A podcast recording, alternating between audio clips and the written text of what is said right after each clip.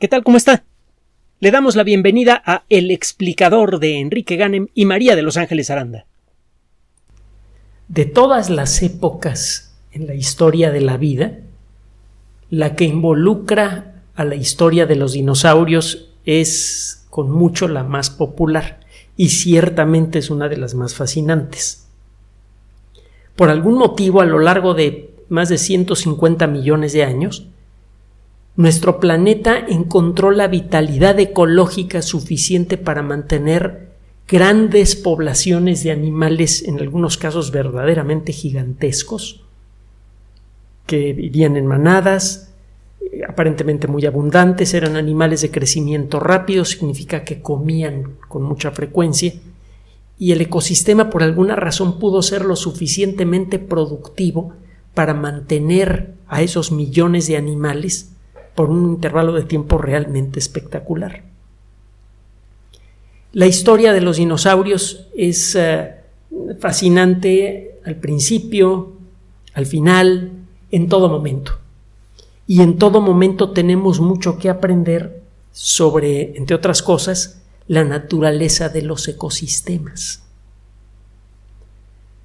Estamos acostumbrados a creer que, y, esto sucede de manera implícita siempre, a creer que nuestra perspectiva es la que vale, que nuestro juicio basado en nuestra perspectiva de lo que es normal se le puede aplicar a la Tierra en su conjunto. En parte de allí viene todo el rollo del calentamiento global antropogénico. Sabemos que la Tierra se ha calentado mucho y se ha enfriado mucho en el pasado y no entendemos bien a bien por qué sin, sin necesidad de que estemos allí. Y aún así, se nos hace fácil aceptar sin revisar la evidencia lo que se dice actualmente sobre calentamiento global antropogénico. Da la impresión de que realmente el planeta Tierra siempre ha tenido un comportamiento que se ajusta a lo que muchos consideramos normal y cualquier desviación de esa anormalidad necesariamente es consecuencia de algún fenómeno extraordinario, por ejemplo, la destrucción ambiental generada por el ser humano. Déjeme decirle que deben existir consecuencias ambientales graves de la actividad humana, eso es, eso es claro. El punto es que eh, lo que se dice sobre calentamiento global antropogénico eh, no debería sostenerse tan fácilmente ante la comunidad científica. Pero eso es otro rollo. El caso es que los dinosaurios vivieron en una época con un clima muy diferente. Y eh, un clima que no podríamos ajustar a nuestra perspectiva de lo que es normal. Parece que en promedio la temperatura global del planeta fue casi siempre mayor que la que experimentamos en la actualidad. Hubo fluctuaciones, hay evidencia de fluctuaciones fuertes en algunos momentos de la historia de los dinosaurios, pero parece ser que por un intervalo de tiempo bastante grande el mundo fue más, más caliente en promedio de lo que es ahora, sustancialmente más caliente. Se nos olvida con frecuencia cuando, cuando tratamos de entendernos con la naturaleza que nuestra perspectiva de la normalidad se ha formado a lo largo de unos pocos centenares o cuando mucho, y eso, es discutible, de unos pocos miles de años de experiencia colectiva acumulada. La realidad es que el clima que experimentamos ahora en una ciudad grande como la de México es muy diferente a, a la que experimentaban los aztecas, por ejemplo. En solo 500 años el clima ha cambiado de manera sustancial y no necesariamente por la presencia humana. Pero bueno, a lo que voy es a que si nos empezamos a remontar al pasado con los ojos de, los geólogos, empezamos a reconocer en las rocas evidencia de cambios ambientales generalizados espectaculares. La normalidad del planeta Tierra ahora que es la normalidad probablemente de nuestros padres o de nuestros abuelos, ciertamente es muy diferente a la normalidad del clima que fue experimentado hace dos mil, cinco mil o cincuenta mil años. La normalidad de lo que era la estructura del ecosistema. Todos, todos los aspectos, toda la faz de la Tierra ha cambiado continuamente a lo largo de miles de millones de años de evolución. Y eso como que todavía no lo acabamos de entender.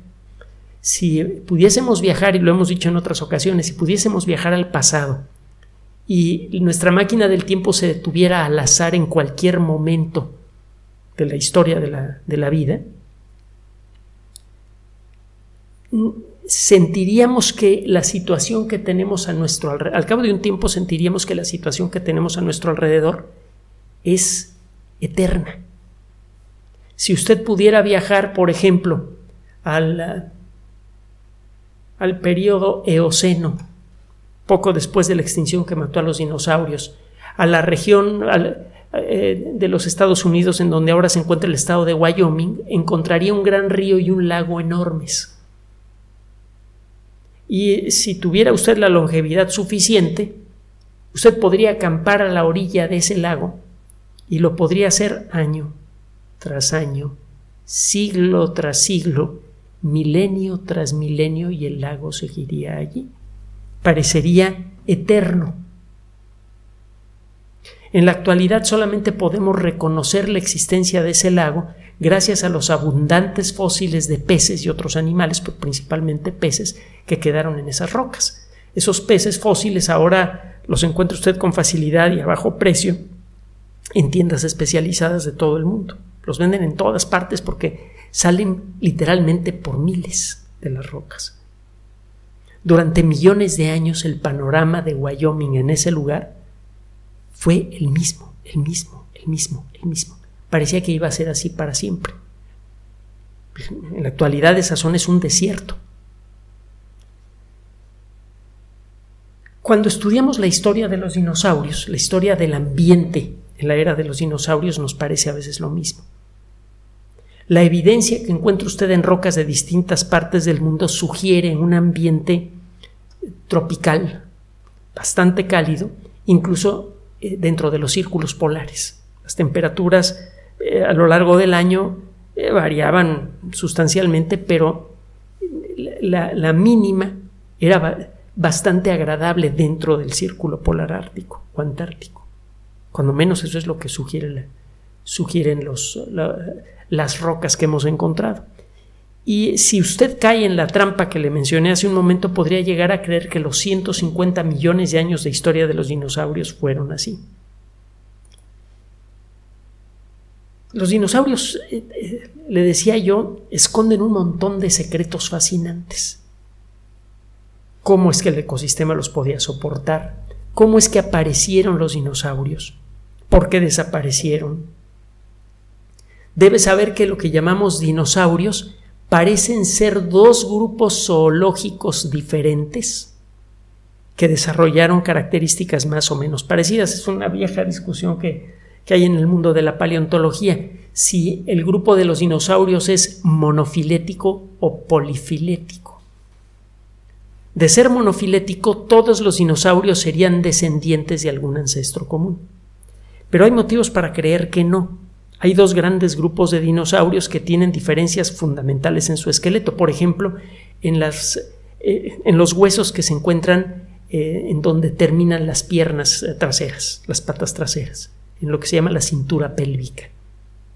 Hay un grupo de dinosaurios, por ejemplo, los grandes terópodos, los dinosaurios carnívoros, y los grandes saurópodos, los dinosaurios grandes de, de cuello y cola largas. Estos animales tenían una cintura pélvica muy parecida a la de algunas lagartijas y cocodrilos. A estos animales se le llaman eh, saurisquios, animales que tienen un isquión parecido al de los saurios. El isquión es uno de los huesos clave de la pelvis.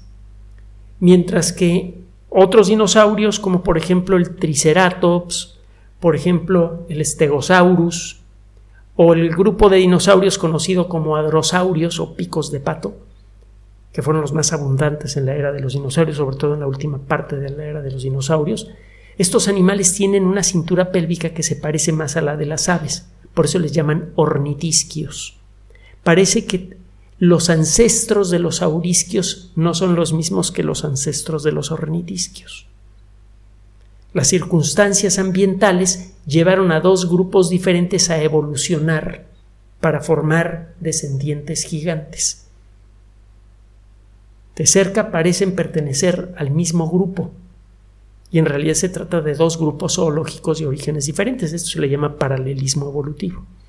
Pues bien, el caso es que estos animales tuvieron un origen eh, misterioso, todavía no entendemos bien cuál fue el origen de los dinosaurios, pero eh, gracias a un trabajo realizado en China, este misterio en particular comienza a despejarse. Y eh, lo que han encontrado estos investigadores está cambiando mucho nuestra perspectiva sobre cómo fue el origen de los, de los dinosaurios, cómo fue evolucionando el clima de la Tierra durante la primera etapa de la era de los dinosaurios. Y más importante aún, este descubrimiento está eh, generando nuevas perspectivas para el desarrollo de nuestro entender sobre la ecología, cómo funciona la ecología. Mira, resulta que estos investigadores encontraron en una llanura, la llanura Jungar, con doble G, en China, rocas que son del final de la primera de las tres partes de la, de la era de los dinosaurios. Esta era geológica se divide en tres periodos, el Triásico, el Jurásico y el Cretácico. Los dinosaurios aparecieron en la segunda mitad del Triásico, hace quizá unos 220 millones de años, una cosa así. Y al principio eran animales pequeños. Y eh, se llegó a creer que estos animales vivieron en un ambiente eh, medio catastrófico, pero más o menos estable. La era de los dinosaurios comenzó hace, perdón, hace 251 millones de años como consecuencia de la peor extinción masiva conocida en la historia de la vida. En un intervalo de tiempo muy breve, casi la totalidad, más del 96% de los organismos que podían dejar fósiles visibles a simple vista en la Tierra y en el mar desaparecieron. Algo verdaderamente dramático. Parece que hubo volcanes involucrados, cambios en la composición de la atmósfera, etcétera, etcétera. El caso es que el clima de la Tierra sufrió un cambio espectacular como consecuencia de esto y este cambio en el clima de la Tierra provocó eh, grandes eh, incendios, la muerte de los vegetales, un empobrecimiento de, la atmósfera en oxígeno, el aumento en la, presencia de dióxido de carbono, dióxido de azufre y otras cosas más. Y se cree, o se venía creyendo, que la recuperación del ecosistema terrestre fue muy lenta y que durante prácticamente todo el periodo Triásico en la Tierra hizo mucho calor. Que de alguna manera la catástrofe del Pérmico, que es el periodo inmediato anterior al periodo Triásico, que la catástrofe ambiental que ocurrió al final del Pérmico había condicionado el clima de la Tierra para que fuera caliente por muchísimo tiempo, como por 30 millones de años. Es claro que el ecosistema terrestre tardó, en recuperarse. Si usted empieza a buscar en rocas del Triásico fósiles después de la gran catástrofe, encuentra que en algunos casos no empiezan a aparecer fósiles abundantes de organismos fácilmente reconocibles a simple vista, sino entre 5 y 10 millones de años después de la gran extinción. Es un intervalo de tiempo vastísimo la Tierra parecía haber quedado prácticamente deshabitada. Y si usted hubiera vivido en esos 10 millones de años, habría enloquecido rápidamente, un año detrás de otro, detrás de otro, siempre con el mismo panorama de desolación, la Tierra prácticamente desprovista de, organismos grandes visibles a simple vista, eh, prácticamente ninguna planta realmente grande, la cubierta vegetal muy rala, muy limitada y el clima muy caluroso. Hay evidencia más o menos fuerte que sugiere que el, ecosistema ya estaba recuperado unos 10 o 15 millones de años después de la gran catástrofe, que es un intervalo de tiempo enorme y diminuto desde la perspectiva de la geología. El, eh, el estudio en Yunnan en esta ocasión nos está revelando un aspecto en buena medida inesperado del clima terrestre en la última etapa del Triásico, la primera de las tres, eh, eh, el primero de los tres segmentos, de los primeros tres el primero de los tres periodos geológicos de la era de los dinosaurios. Resulta que aparentemente, en la, cuando menos en la última etapa del Triásico, hubo clima extremo y en muchas ocasiones el clima fue muy frío. El frío se generalizó por millones de años con algunas interrupciones al final del Triásico. Esto es algo que ya se sospechaba desde hace tiempo. Hay evidencia geológica por allí que sugería esto. El problema es que no es tan fácil encontrar rocas de esta época. A pesar de que es más fácil encontrar rocas de hace 200 millones de años que de hace 2.000 millones de años, o, o 3.000 millones de años, que sí se puede, da la impresión de que encontrar rocas relativamente jóvenes como de 200 millones de años debería ser fácil, pues no lo es. Hay muy pocos lugares del mundo en donde existan rocas sedimentarias que documenten con precisión lo sucedido al ecosistema terrestre durante ese intervalo, al final del Triásico. En Yunnan se pudieron encontrar rocas abundantes y lo que se encontró fue algo eh, inesperado. Se encontraron eh, capa tras capa terrenos que fueron depositados a lo largo de millones de años. Se encontró capa tras capa una serie de zonas en donde se ven muchas huellas de dinosaurio, de, algunos de los primeros dinosaurios, cuando los dinosaurios estaban empezando apenas a, a hacerse presentes en el ecosistema terrestre.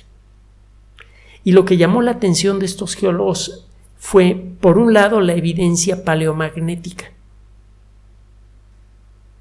Eh, usted puede ver en qué dirección se encontraba el polo norte magnético terrestre estudiando rocas volcánicas. Las rocas volcánicas, entre otras cosas, tienen grandes cantidades de mineral de hierro y otros minerales metálicos. Y cuando empieza a endurecerse la roca, se forman pequeños cristalitos de hierro, de óxido de hierro, que actúan como brújulas naturales. Se orientan con el campo magnético terrestre y luego se endurece la roca. Usted estudia la roca y puede saber para dónde apuntaba el campo magnético terrestre en esa época. Con base en eso y en otros elementos usted puede estimar la latitud geográfica en la que se encontraba la roca en aquella época. Estas rocas ahora se encuentran en China, que están eh, a, una latitud meridional, más o menos a, a lo que equivale a la mitad de los Estados Unidos, pero en aquella época se encontraban adentro y sustancialmente adentro del polo, del círculo polar ártico. Con el paso de millones de años los continentes se van moviendo.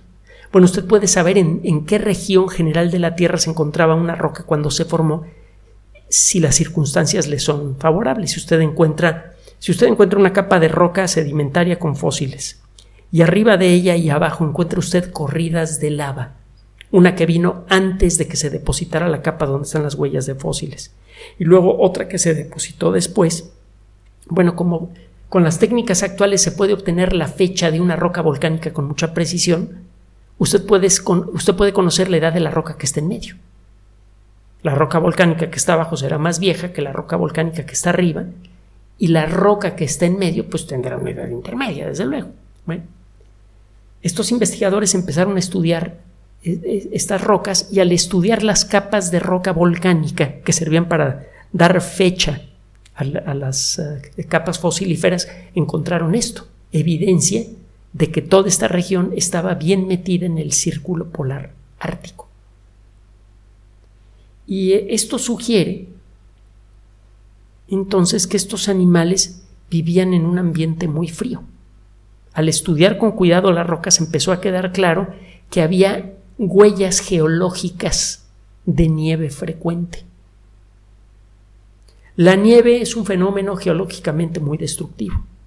El agua se mete en las pequeñas grietas que aparecen en, todas las rocas como consecuencia de la acción del sol, la lluvia, el viento, El agua se mete allí, se congela cuando hace mucho frío, se expande y quiebra a la roca, y la quiebra de una manera peculiar.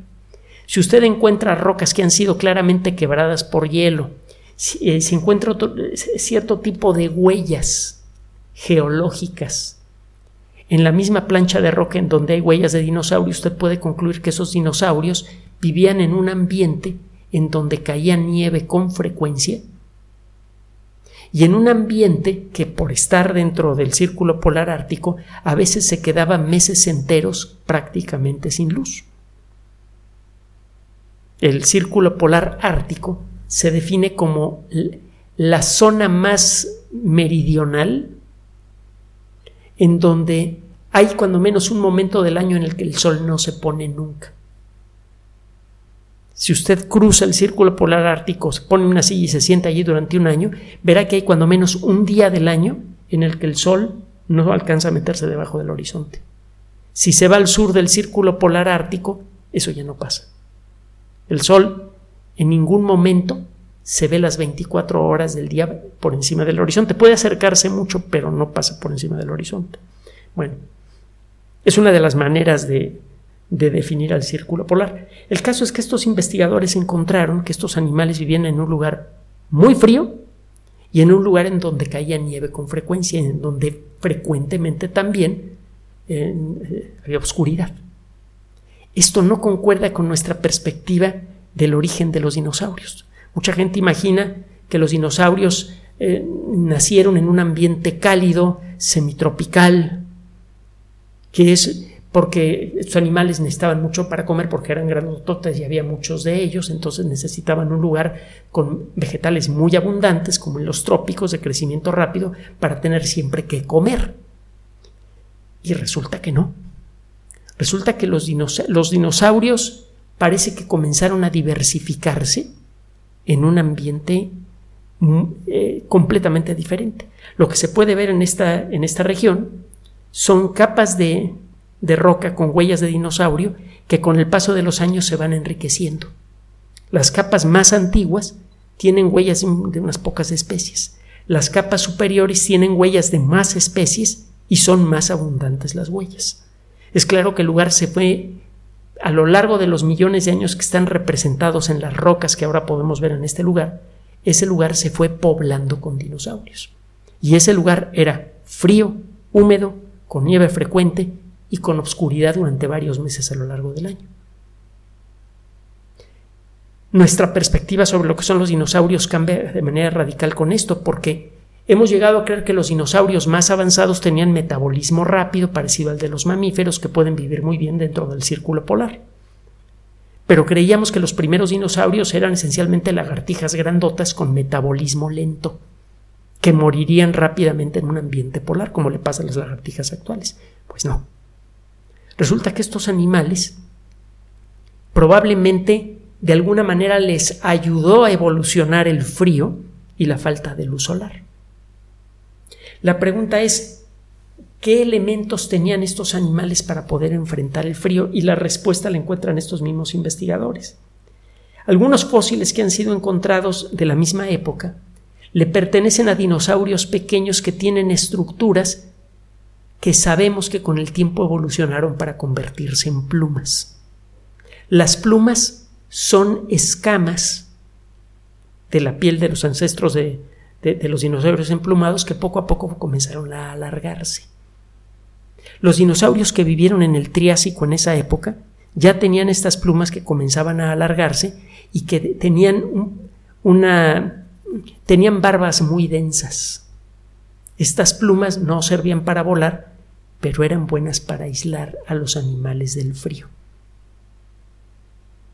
Durante mucho tiempo se ha especulado sobre el origen de las plumas, se llegó a decir que los primeros dinosaurios con plumas las tenían para usarlas como redes para capturar insectos, porque ciertamente no les servían para volar, etc. Había muchas especulaciones, pero este descubrimiento cambia todo eso.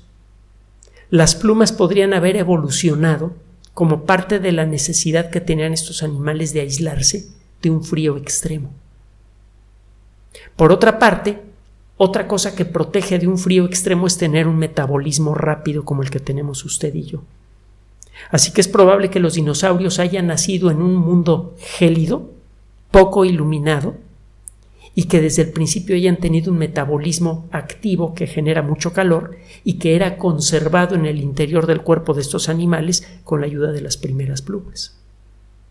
Este conocimiento cambia de manera muy profunda toda nuestra explicación sobre la evolución temprana de los dinosaurios, sobre el origen de las aves y sobre la forma en la que han evolucionado los ecosistemas en esa época. Y esto último, en muchas otras ocasiones lo hemos dicho, es de gran valor para la sociedad humana. Porque de veras muchos modelos matemáticos que pretenden explicar cómo funcionan los ecosistemas toman en consideración la información paleontológica. Si usted trata de modelar el funcionamiento de los ecosistemas con base en una mala interpretación de la información paleontológica, va a acabar con un modelo del funcionamiento de ecosistemas que no se corresponde con la realidad. Y en la actualidad esos modelos los necesitamos tener con verdadera urgencia, por lo que le he comentado en otras ocasiones. Esos modelos matemáticos, si están bien desarrollados, nos ayudarían a seleccionar las estrategias necesarias para recuperar los ecosistemas perdidos y restaurar el equilibrio natural de nuestro planeta. De alguna manera, como hemos sostenido frecuentemente en el pasado, el estudio del pasado remoto de la vida nos puede dar claves suficientes para encontrar la manera de enfrentar nuestro futuro de mejor manera. Gracias por su atención. Además de nuestro sitio electrónico www.alexplicador.net, por sugerencia suya tenemos abierto un espacio en Patreon, el explicador Enrique Ganem, y en PayPal, el explicador por los que gracias a su apoyo sostenemos este espacio. Puede usted descargar gratuitamente estos audios en formato MP3 en Spotify y en iTunes como El Explicador sitio oficial y en SoundCloud como El Explicador y con formato de video en YouTube en El Explicador sitio oficial. Recuerden nuestras redes sociales de siempre, Twitter Enrique-Ganem y en Facebook Enrique Ganem sitio oficial, El Explicador y los grupos que usted ya conoce. Finalmente, el explicador siempre somos María de Los Ángeles Aranda y Enrique Ganem. Gracias.